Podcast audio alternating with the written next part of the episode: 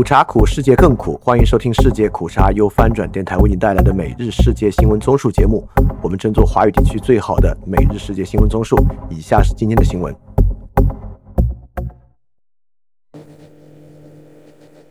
以下是今天六月二十八日的新闻。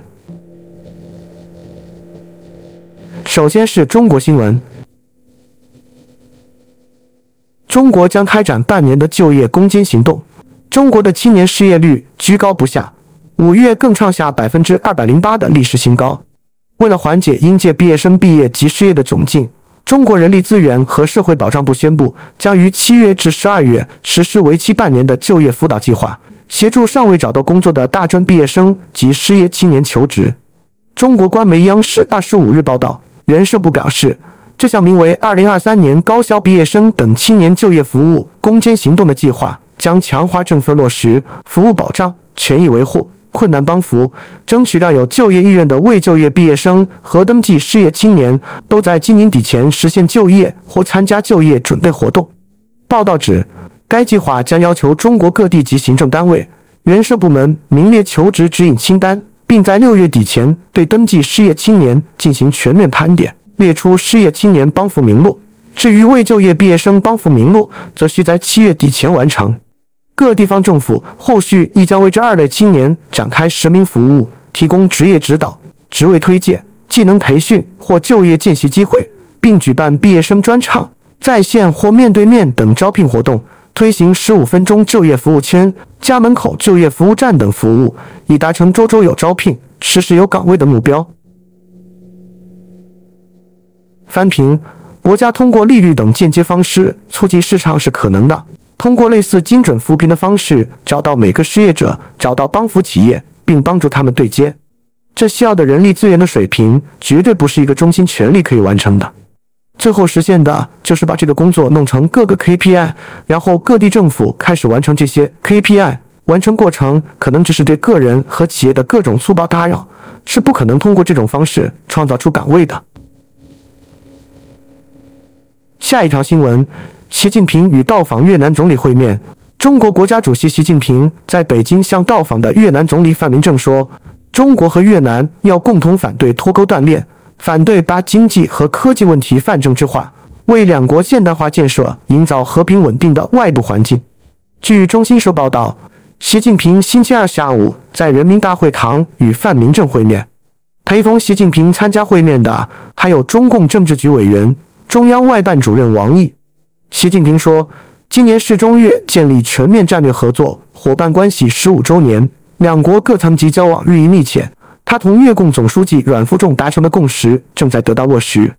中方视越方为周边外交的优先方向和具有战略意义的命运共同体，这是中方基于两国关系长远发展作出的战略选择。”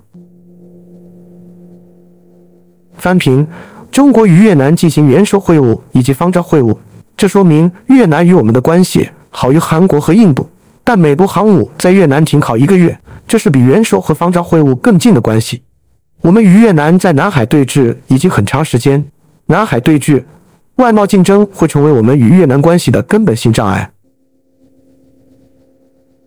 下一条新闻：汶川县爆发泥石流，中国四川省汶川县星期二发生山洪泥石流灾害，目前已发现三名遇难者。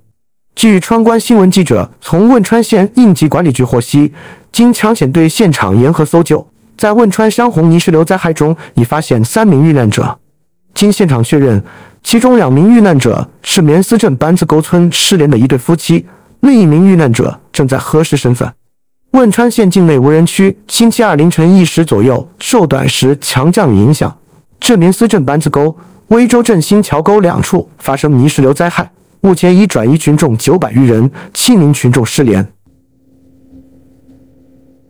下一条新闻：以色列总理将在下月到访中国。以色列媒体报道，以色列总理内塔亚胡将于下月出访中国，届时将与中国国家主席习近平会面。这将是内塔亚胡六年来再次到访中国。以色列时报星期一引述消息人士报道。两国领导人办公室近日已就出访安排进行深入联系，但耶路撒冷和北京方面均未公布出访计划和日期。以色列总理办公室授权时称，现阶段不予置评。中国驻特拉维夫大使馆未立即回应确认请求。消息人士称，内塔亚胡这趟中国行将向华盛顿传递一个信息，即以色列还可寻求其他外交机会。下一条新闻，李强表示，去风险化是把经济问题政治化。中国国务院总理李强星期一下午在天津会见世界贸易组织总干事伊维拉时说，一些国家提出将依赖去风险，本质上是把经贸问题政治化、意识形态化，有违世贸组织倡导的自由贸易和非歧视的基本原则，也违背经济规律。根据中国外交部网站发布的新闻稿，李强在会见时说，自由贸易、分工协作是社会生产力发展的客观要求。多边主义、团结合作是应对全球性挑战的必然选择。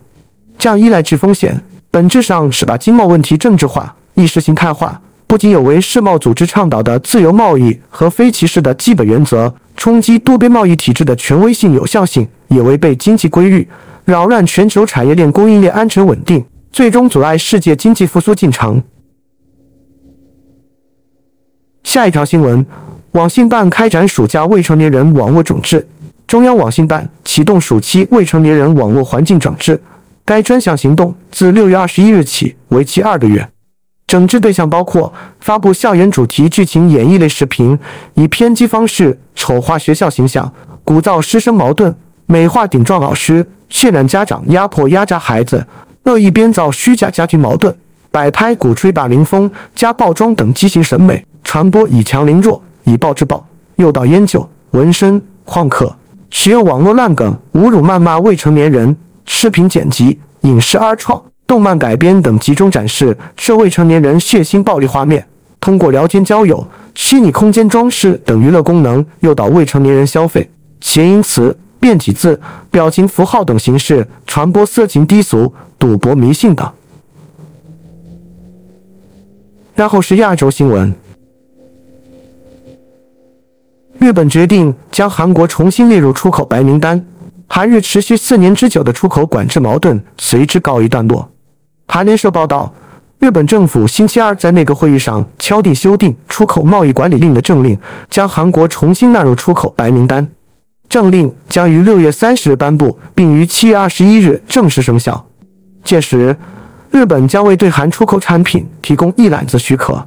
为反制韩国最高法院裁决二战鲁日劳工索赔案原告胜诉，日本于二零一九年七月限制对韩出口三种关键半导体材料，并于同年八月将韩国移出出口白名单。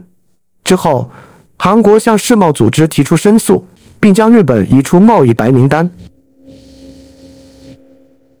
下一条新闻：民进党批评柯文哲重启服贸谈判。对于台湾民众党总统参选人柯文哲称，若当选总统，将重启两岸货贸服贸谈判。民进党团批评柯文哲是为了要争取北京支持，挖南营墙角。据《自由时报》报道，台湾立法院民进党团星期二举行记者会，党团副书记长洪生汉说：“不管柯文哲是否反黑箱，服贸就是毒药，其目的就是要促成一中市场，甚至是逼统。”呼吁柯文哲勿用话术模糊大家认知。洪生汉说，纵观当今经贸形势，台湾经济逐渐变强，不用依赖中国大陆的资金、厂商来建成经贸。洪生汉称，中国大陆经济正在下行，失业率飙高，为何现在还要重启服贸？货吗？他能想到的理由就是柯文哲为了要争取北京支持，挖南营墙角。翻评，这其实对国民党选情不利，让反对服贸的。更支持民进党，而支持服贸的会在国民党和民众党间分票。下一条新闻：三星高管被指控为富士康窃取芯片机密。据路透社获得的一份韩国检察院的起诉书，一名前三星高管被指控为富士康窃取该公司的商业机密。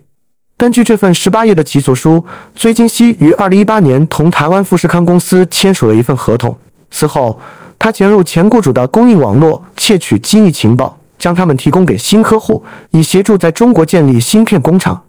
此前，韩国检察院已于六月十二日宣布立案，不过没有通告该案细节，也没有提及崔金熙的名字，但引起媒体关注。起诉书称，这一盗窃商业机密的行为给三星造成超过两亿美元的损失。文件详细描述了崔金熙窃取三星商业机密以及建厂计划的细节。下一条新闻：韩国老年贫困率冠绝金合组织。韩国统计厅星期一发布的一项统计显示，以2019年为准，六十六岁以上年长人口的相对贫困率为百分之四百三十二，在金合组织成员国中高居榜首。分析认为，韩国人竭尽全力奉养父母和养育子女，所以退休后似乎没有来得及准备老年生活。在经合组织成员国中，只有韩国的老年人相对贫困率超过百分之四十，澳大利亚为百分之二百三十七。美国为百分之二十三，日本为百分之二十。下一条新闻：斯里兰卡多只大象因为误食垃圾而死。斯里兰卡塑料垃圾堆积成山，过去十年有大约二十头大象和不计其数的野生动物因为误食塑料而死亡。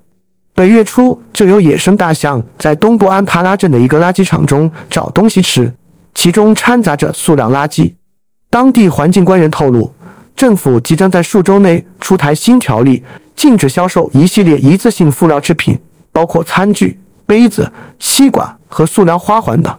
当局坦诚，要落实相关条例并不容易。政府在2006年禁止超薄塑料袋和食品包装的法令就没有制造商遵守，即使展开突击行动，也无法遏制这类塑料产品的使用。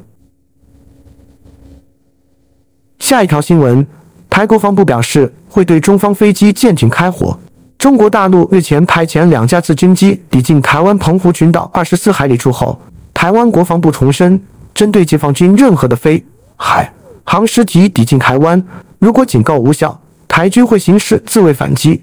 据台湾上报报道，台湾国防部舵机室联合作战计划处处长林文煌星期二早上在国防部例行记者会上作出上述表述。他称，这是为了坚定维护台海稳定和安全。针对开始的具体作为，林文煌说，台军会持续研议及掌握台海动态，并重申，针对进入台印变区的大陆军机舰，台军会派遣海空兵力实施对应，同时也会以陆基导弹追踪监视。翻停，我们进入台湾领空领海，导致台方开火的摩擦，几乎是不可避免的事情啊。虽然我也不认为这是很近会发生的事情，现在唯一的悬念就是这种摩擦会导致多大的反制，是否会导致战争开打了？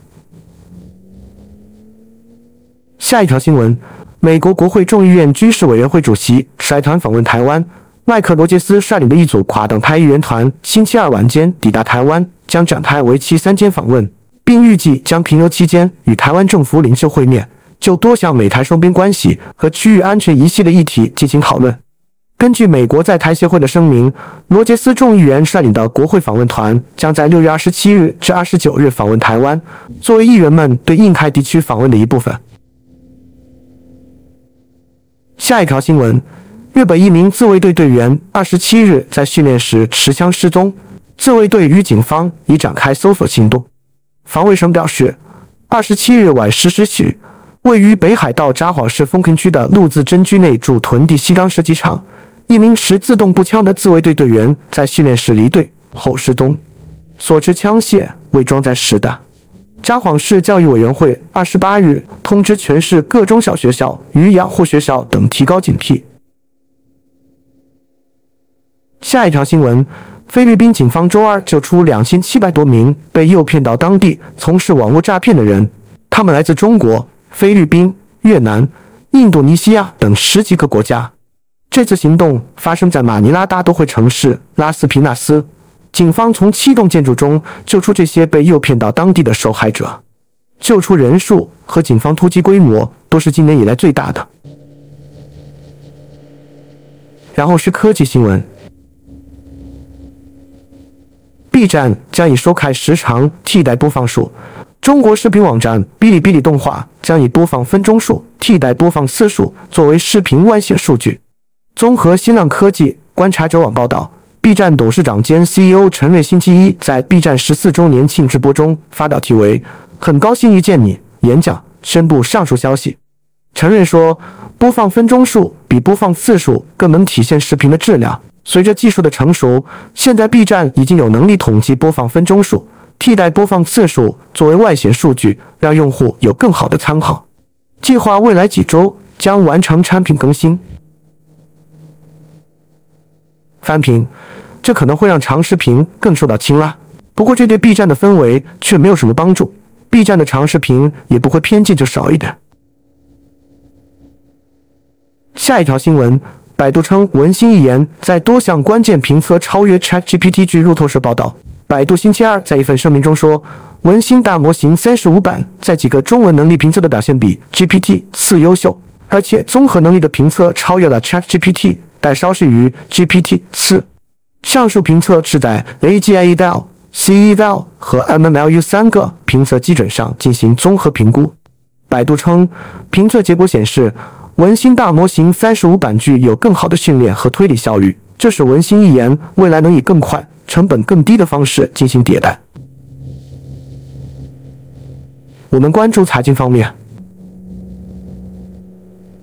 德法意合作减少对中国的供应链依赖。德国、法国和意大利的经济部长周一在柏林表示，对于对安全风险的考量，他们希望在关键原材料的采购方面进行更密切的合作。并减少对来自中国的进口的依赖。欧洲各国正在就该议题进行谈判。各国部长主张就原材料的开采、加工和回收目标达成一致。德国联邦经济部长哈贝克说：“我们的原材料供应更好的多样化就是经济安全，更紧密的原材料合作就是经济安全。”下一条新闻：香港五月份出口连续第十三个月下滑。因来自中国大陆以及全球的商品需求疲软，继续对香港的经济前景构成挑战。据彭博社报道，香港政府统计处星期二公布，五月份商品整体出口货值较上年同期下降百分之一百五十六。彭博调查经济学家的预期中值为下降百分之一百一十一。五月份商品进口货值同比下降百分之一百六十七，降幅超过彭博调查的预期降幅中值百分之一百零二。当月贸易逆差为二百六十四亿港元，出口全面疲软。五月份对大陆的出口同比下降百分之一百七十五，降幅高于四月的百分之一百二十九。同时，对印度的出口下降百分之三百零七，对美国、日本和韩国的出口也出现两位数下降。下一条新闻。台湾工业生产指数连续十二个月下跌，受全球通胀和终端产品需求持续疲软影响。台湾今年五月份工业生产指数连续十二个月出现负增长。据台湾工商时报报道，台湾经济部星期一公布最新工业生产数据，显示五月份台湾工业生产指数为八千五百零三，同比下滑百分之一千五百七十三。五月份制造业生产指数为八千四百二十二。同比下滑百分之一千六百四十二，工业和制造业生产指数均连续十二个月出现负增长。从行业别来看，资讯电子产业方面，因终端产品需求仍低迷，半导体供应链库存持续调整，导致电子零组件业年减百分之两千四百四十，连续九个月下滑，连带拖累相关检测设备需求的增长态势，导致行动装置镜头、自动测试设备、半导体检测设备等生产下滑。下一条新闻：亚太地区脱碳行动将对中印受益。据德勤公司表示，到二零七零年，亚太地区的脱碳行动将为全球经济增添四十七万亿美元，其中中国和印度将获益最多。德勤访问经济学的负责人表示，如果中国解决气候变化问题，将获得最大的收益。中国已经设立了二十一个与碳排放达峰和碳中和相关的本科专业，以及四十二所培养人才的大学。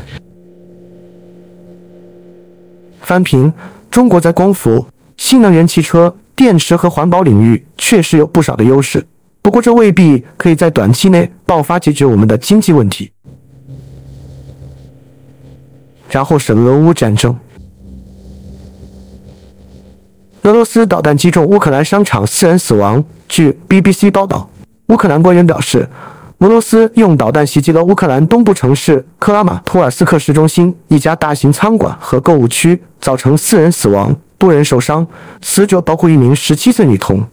这座城市在乌克兰的控制下，但与俄罗斯占领的区域很近。官员称，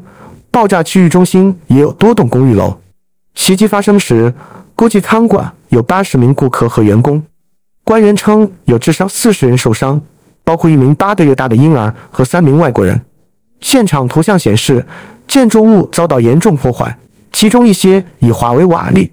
由于怀疑有人被困在瓦砾之下，救援仍在进行中。下一条新闻：泽连斯基视察前线，表示进展顺利。乌克兰总统泽连斯基星期一晨间视察乌克兰东部和南部前线阵地。赞扬乌军在各个战线的反攻都取得进展。泽连斯基也在马不停蹄的行程间发视频，展示他为前线部队打气，并嘉奖英勇作战的士兵。泽连斯基当晚在火车上发视频说：“今天我们的士兵在各方面都取得进展，这是快乐的一天。”他也说，他还与盟友，包括美国总统拜登，讨论了武器供应问题。泽连斯基并发视频为前线部队打气。总统办公室发布泽连斯基数百公里访问行程的四段视频，展示至少三个地点的情况。其中一处在东部顿涅茨克地区，另一处位于东南部别尔江斯克地区，最后一个是在更为西边的南部前线。下一条新闻：卢卡申科表示，普里戈金已经在白俄罗斯。白罗斯总统卢卡申科说，他以为瓦格纳提供一个废弃的军事基地。瓦格纳集团首脑普里戈任目前也在白罗斯。白罗斯国家通讯社报道，卢卡申科星期二说，白罗斯不会为瓦格纳建造营地，但如果瓦格纳需要的话，白罗斯会配合。卢卡申科还说，白罗斯国防部长赫连尼科夫告诉他，他不介意在白罗斯军队中拥有一支类似瓦格纳的部队。卢卡申科只是赫连尼科夫与普里戈任。就此事进行协商。下一条新闻：俄罗斯联邦安全局停止对普里戈金的调查。俄罗斯联邦安全局二十七日宣布，该局二十三日依据刑法就瓦格纳集团负责人普里戈任涉嫌煽动武装叛乱立案，考虑到有关活动已于二十四日停止以及其他调查情况，联邦安全局二十七日作出撤销针对普里戈任刑事立案的决定。俄国防部同一天称。瓦格纳组织向俄武装力量转移重型军事装备的准备工作正在进行。下一条新闻：普京声称瓦格纳的武装分子完全由国家资助。俄罗斯总统弗拉基米尔·普京于六月二十七日表示，叶夫根尼·普里戈金的瓦格纳集团完全由国家财政支持。普京在向军方人员的一次录音演讲中说。这家私人军事公司在2022年5月至2023年5月期间，据称从国家预算中获得了超过860亿卢布。普京补充说，餐饮公司康科德也由普里戈金所有，为供应军队赚取了800亿卢布。下一条新闻：保加利亚经济部长暗示俄罗斯攻击了保加利亚的弹药厂。保加利亚经济部长博格丹·博格丹诺夫周一暗示。俄罗斯可能对卡尔诺巴特镇一家武器工厂的周日凌晨发生的爆炸负责，而这正是保加利亚正在加大向乌克兰出口军火的时候。这次爆炸发生在保加利亚当局正在调查近年来一系列类似事件的同时，这些事件都发生在存储着准备向乌克兰出口的弹药的军火库。这项调查正在寻找爆炸和俄罗斯之间的可能联系。最后是世界其他新闻。美国最高法院驳回北卡关于选举规则的州自治权，周二以六比三驳回了北卡罗来纳州共和党议员提出的争议性法律理论。议员们主张赋予州议会几乎无限权力来决定联邦选举规则及绘制党台国会选区，而不受州法院的管辖。议员们援引的理论是州立法机构自治，部分依据是美国宪法规定，联邦选举的时间、地点和方式应由各州的立法机构规定。不过，投下多数票的首席大法官罗伯茨在裁决书中写道：“宪法的选举条款并没有使州立法机构免受州司法审查的一般影响。”翻评：想不到美国联邦制到今天还在选举制度这样的事情上有州权和联邦权的争夺。下一条新闻：特朗普终结指控的请求被驳回。美国前总统特朗普要求终结纽约州检察长指控他和他的家人企业欺诈行为的诉讼。这项要求周二被美国纽约一家上诉法院法官以五至零驳回。该诉讼要求特朗普和他的两个儿子小特朗普和埃里克，以及特朗普集团和其他人至少赔偿二十五亿美元，并且阻止特朗普夫妇在纽约经营业务。下一条新闻：德国2022年净移民人数创纪录。德国联邦统计局在周二发布的一份报告中称，2022年移居德国的人数高于此前任何一年。这一年里，德国约有267万人移居德国。一百二十万人离开德国移居他国，净增一百四十六万人。德国联邦统计局表示，乌克兰战争迫使一百一十万乌克兰难民前往德国寻求庇护，这是造成难民涌入的主要原因。相比之下，二零二一年移居德国的人数为一百三十二万人，离开德国移居他国的人数为九百九十四万人。好，以上就是今天所有的新闻节目了，非常感谢你的收听，也欢迎在 p a 创赞助范展电台赞助链接在 Show Note 中可以看到。那么苦茶苦，世界更苦，明天我们不见不散。